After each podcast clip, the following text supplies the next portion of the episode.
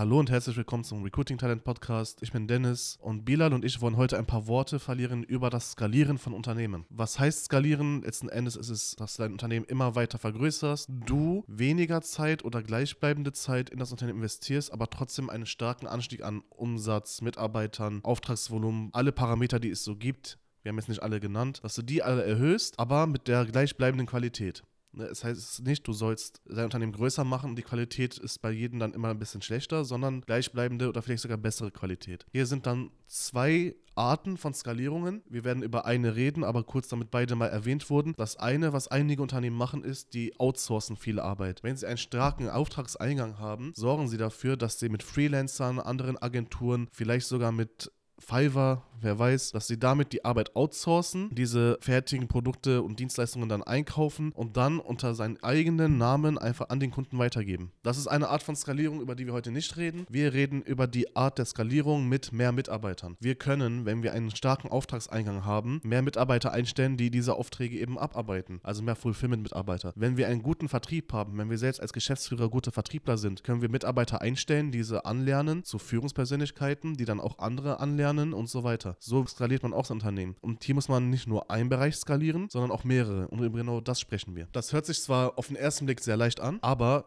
was ist überhaupt gefordert und was braucht man, um ein Unternehmen zu skalieren? Das allererste, was du brauchst, natürlich die Mitarbeiter. Klar, du kannst nicht skalieren, ohne Mitarbeiter zu haben. Was du tun musst, ist, du musst die Mitarbeiter, die du hast, zu Führungspersönlichkeiten ausbilden. Warum musst du das tun? Es soll nicht das Ziel sein, und dazu reden wir ganz am Ende ganz einen kurzen Satz zu, was ist der Feind der Skalierung? Es soll nicht das Ziel sein, dass du alles kontrollierst und alles immer noch selber machst und an alle Revisionsschleifen drin bist. Es soll natürlich so sein, dass du dich Stück für Stück rausziehst aus dem Unternehmen oder aus der Arbeit im Unternehmen, denn du willst ja am Unternehmen arbeiten, nicht im Unternehmen und dementsprechend Dementsprechend musst du starke Führungspersönlichkeiten ausbilden und auch in deinem Unternehmen haben. Das bedeutet, dass jemand, den du zum Beispiel als Vertriebsleiter oder Marketingleiter hinstellst, dass auf sein Wort gehört wird, dass die Mitarbeiter sich nicht auflehnen und sagen, ich höre nur auf meinen äh, Geschäftsführer und nicht auf meinen Abteilungsleiter. Wenn so etwas passiert, und das passiert, das wissen wir, gibt es ein sehr, sehr starkes Problem im Wachstum. Zum einen leidet darunter die Mitarbeiterkultur, die du auch haben musst, um zu skalieren. Das ist ein weiterer Punkt. Und zum anderen sorgst du dafür, dass die Mitarbeiter von keinen anderen Befehle annehmen außer dir. Und das ist eben der Punkt, der dich stark daran hindert zu wachsen. Letzten Endes, was sollst du denn alles machen? Sollst du die ganze Zeit im Marketing sitzen? Sollst du von Meeting zu Meeting springen mit allen Abteilungen und jedem Befehle geben oder Feedback geben? Jeder weiß, der das hört, das funktioniert so nicht. Und wie gesagt, die Unternehmenskultur muss sehr stark sein. Wir kennen Unternehmen, die haben grundsätzlich Freiheiten. Zum Beispiel, wenn sie Raucherpause machen wollen, können sie das tun. Aber wenn der Chef nicht da ist, also auch wenn der Chef nicht da ist, machen sie ihre Raucherpausen nur in den regulären Pausenzeiten. Woran liegt das, wenn man diese Leute fragt? Es ist eine sehr starke Unternehmenskultur. Die Geschäfts Geschäftsführer haben über Jahre, ich denke mal über Jahre waren das, dafür gesorgt, dass den Mitarbeitern bewusst wird, dass ihre eigenen Entscheidungen, auch wenn es etwas Kleines ist, wie gehe ich jetzt eine rauchen oder nicht, oder gehe ich jetzt eine Stunde länger Mittagessen oder nicht, deren eigenen Erfolg beeinflussen. Das heißt,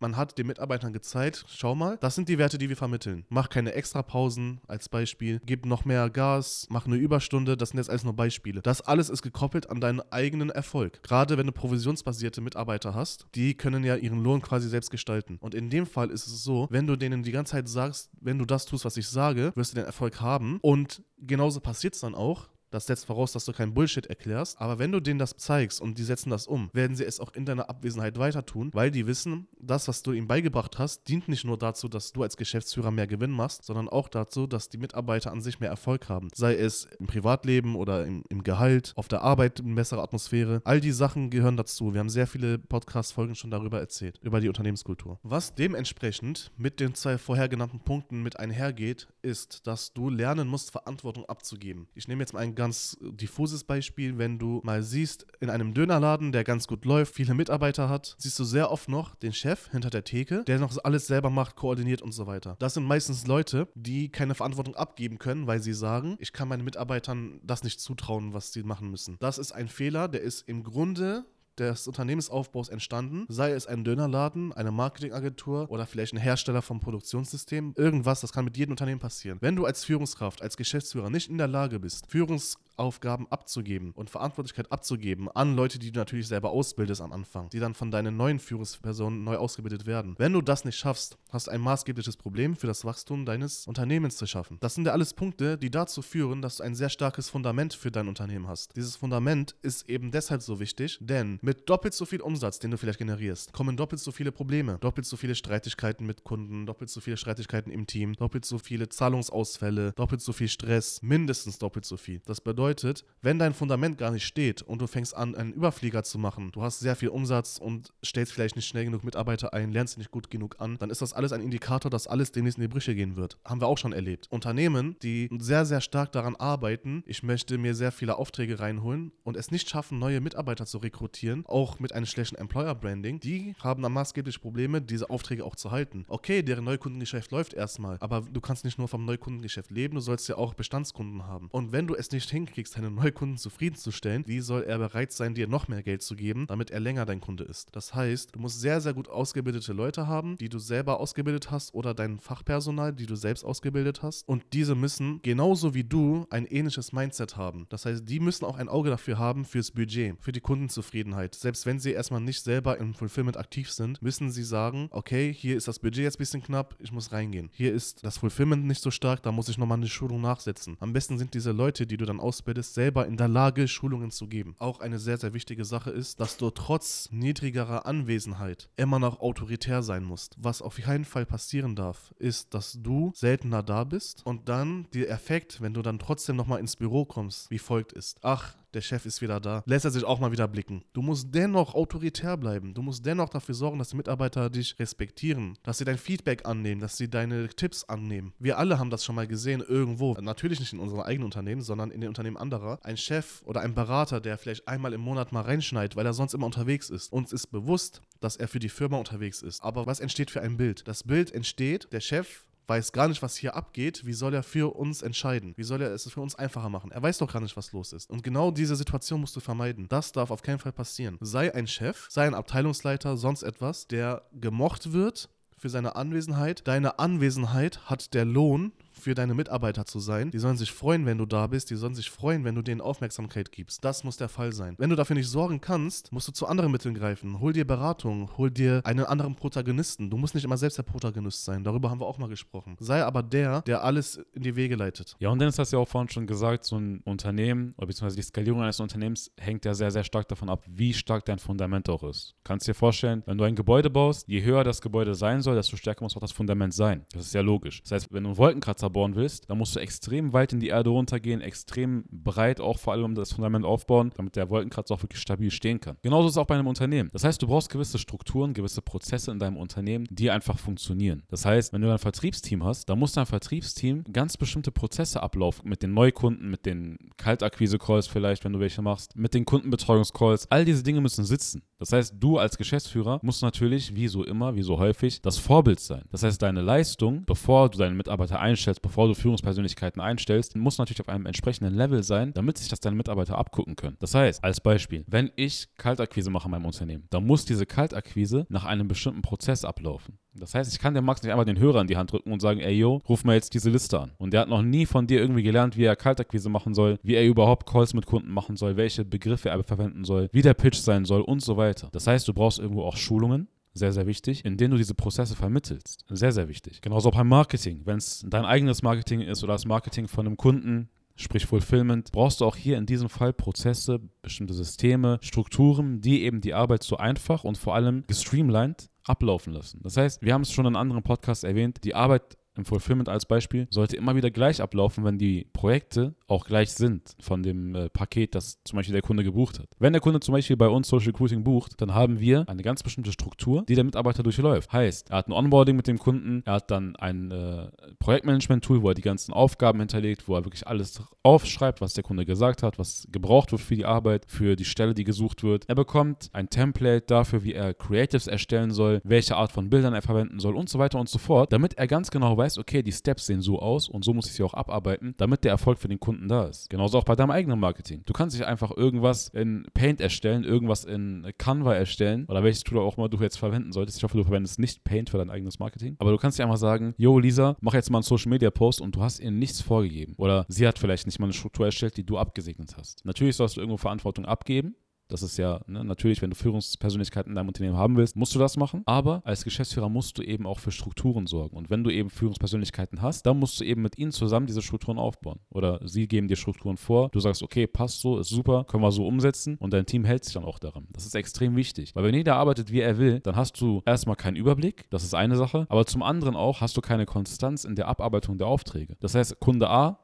oder vielleicht hast du einen einzigen Kunden, mit dem du verschiedene Projekte abarbeitest, aber das eine Projekt wird so gemacht, das andere Projekt wieder anders, das dritte Projekt wieder auf eine ganz andere Art und Weise. Und der Kunde wird sich sagen, ey Leute, warum arbeitet ihr nicht konstant und ja nach einem bestimmten Ablauf, wenn es doch an sich immer wieder die gleiche Sache ist nur halt für andere Projekte. Und auch eine Sache, die für die Skalierung deines Unternehmens wichtig ist, sind bestimmte Karrierestufen. Nicht jeder wird als Führungspersönlichkeit bei dir anfangen, das ist natürlich klar. Du wirst einen Mitarbeiter haben, Beispiel Vertrieb jetzt wieder. Der wird vielleicht anfangen mit Cold Calls. Der wird erstmal nur Leute anrufen, Termine für dich legen oder für deinen äh, anderen Sales-Mitarbeiter, wenn du schon mehrere hast. Und der wird nicht erstmal von Anfang an alles machen können, weil er A, den Skill nicht hat, B, die Erfahrung nicht hat und C, willst du natürlich einem neuen Mitarbeiter nicht gleich die ganze Verantwortung geben. Das macht ja keinen Sinn für dich. So, das heißt, du musst irgendwo eine bestimmte Karriereleiter in deinem Unternehmen aufbauen, eine bestimmte Struktur für den Aufstieg deiner Mitarbeiter, an der sie sich richten können. Und es soll auch wirklich sehr, sehr transparent sein, ab wann er bestimmte Stufen in deinem Unternehmen erreichen kann, damit er etwas hat, worauf er hinarbeiten kann. Das ist ja zum einen für die Motivation sehr, sehr wichtig, aber auch, wie gesagt, für die Transparenz, damit du auch als Geschäftsführer sehr, sehr gut dastehen kannst. Weil, wenn du zwei Mitarbeiter hast und die erbringen eigentlich die gleiche Leistung, aber du hast keine klare Struktur für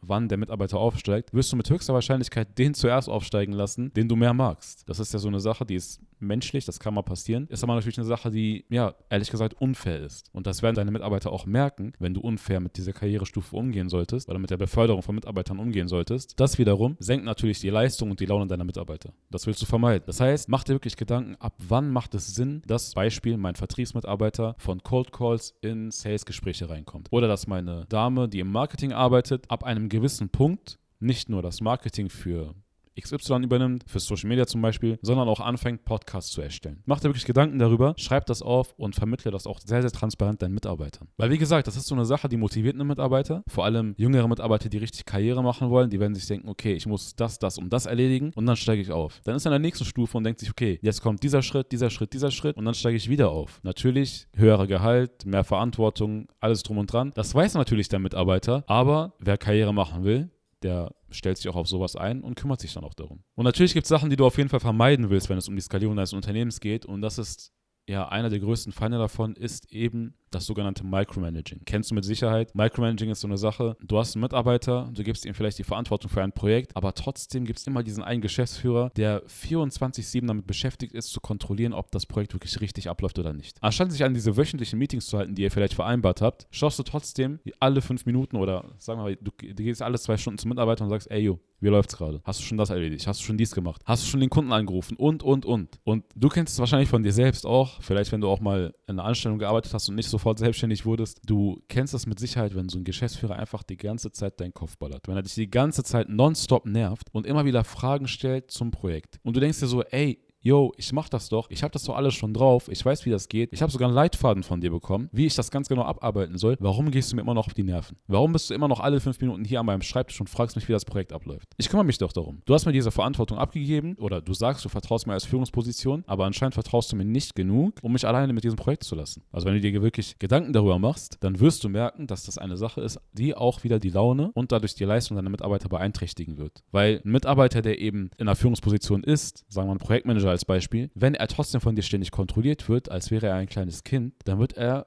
sich nicht ernst genommen fühlen. Und das ist eine Sache, die mag kein Mensch, die möchte kein Mensch, vor allem nicht auf der Arbeit, wenn es um Verantwortungen geht. Und das sorgt dann, wie gesagt, dafür, dass die Leistung eines Mitarbeiters in die Brüche geht, weil er eben keinen Bock mehr hat, irgendwas selber zu machen, weil er so, sowieso sieht, du bist alle fünf Minuten da und du kümmerst dich darum, dass das Projekt so abläuft, wie du es haben möchtest. Ja, und auch so eine gewisse Larifari-Einstellung ist natürlich für dein Unternehmen nicht gerade hilfreich. Wenn du mal da bist, mal Drive hast, mal motiviert bist, mal alles gibst und dann wieder in der nächsten Woche, ja, auf alles scheißt, auf gut Deutsch gesagt. Wenn du mal wieder nichts machst, wenn deine Mitarbeiter sehen, dass du nichts machst, wenn deine Mitarbeiter sehen, dass du dich nicht darum kümmerst, dass Aufgaben erledigt werden, wenn du einfach mal so, mal so bist. Mal bist du richtig motiviert, wenn du, keine Ahnung, von einem Seminar gekommen bist. Ja, und zwei, drei Wochen später bist du wieder die gleiche Pappnase wie davor. Jemand, der einfach am Schreibtisch sitzt, seine Aufgaben nicht erledigt und ja, von Tag zu Tag dahin lebt, sich aufs Wochenende freut und das, obwohl du Geschäftsführer bist. Jetzt sind wir mal ehrlich, wenn du so eingestellt bist, wenn du so drauf bist, ist die Selbstständigkeit vielleicht nicht unbedingt für dich geeignet. Weil als Selbstständiger musst du halt immer wieder dabei sein. Du musst immer diszipliniert sein und